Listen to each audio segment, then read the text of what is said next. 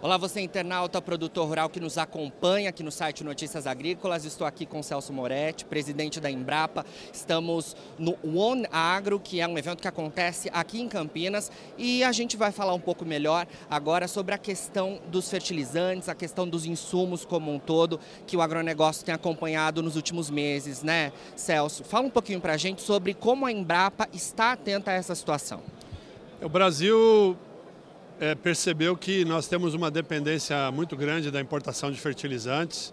É, 85% dos fertilizantes utilizados no agro são ah, importados, né, sobretudo o potássio, né, que nós importamos aí acima de 95%. E a Embrapa, desde a década de 90, vem buscando soluções para reduzir essa dependência. Né? Na década de 90, nós ah, ah, descobrimos né, uma bactéria que é o risóbio, que pega o nitrogênio da atmosfera e entrega para a planta. Hoje são 37, 38 milhões, talvez cheguemos a 40 milhões de hectares de soja nessa safra, utilizando essa tecnologia. Né? E uh, nós temos focado em buscar soluções né, para ajudar o Brasil a ter uma redução nessa dependência de fertilizantes. Perfeito. E o governo e a Embrapa, né, Empresa Brasileira de Pesquisa Agropecuária, atentos a todo esse cenário. Tivemos recentemente sendo lançado a Caravana FET Brasil, né, Celso? Isso, nós temos uh, um conjunto de ações que estão sendo tomadas né, no Plano Nacional de Fertilizantes, que é um plano que foi lançado pelo governo federal, né, aonde está ali colocado a colocada a caravana FET Brasil Embrapa. É uma, é uma ação de curtíssimo prazo, nós já estamos na estrada, né? já fomos ao Mato Grosso, já fomos a São Paulo, a região de Bebedouro, estamos indo agora a outras regiões. Né? Nós vamos visitar 40 regiões ah, ah, produtivas de produção do Brasil. Ah, vamos aí algo em torno de 70 milhões de hectares essas regiões ah, ah, representam. E ah, o grande objetivo é aumentar a eficiência do uso dos fertilizantes. Né? É mostrar para o produtor né, que ele pode ser mais eficiente, ah, lançando mão dos fertilizantes que ele já possui para aí ah, melhorar a produtividade e reduzir a necessidade de fertilizantes.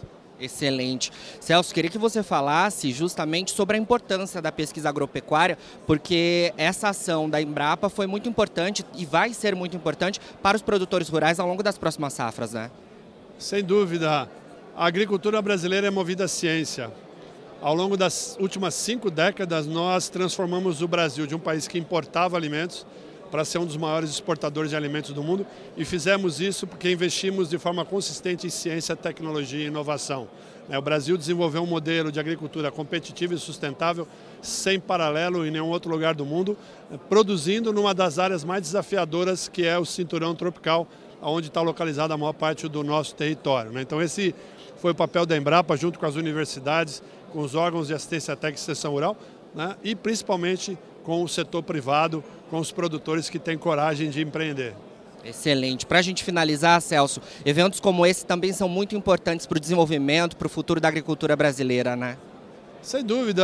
Eu, eu entendo que trazer essa perspectiva ah, das transformações que estão acontecendo no agro, quer seja na agricultura digital, quer seja nos sistemas integrados, ah, quer seja, enfim, em outras frentes, na parte de bioinsumos, é muito importante para atualizar né, os técnicos que atuam na área. A gente tinha hoje aqui um público né, enorme de, de pessoas que atuam diretamente do agro, de presidentes de cooperativa.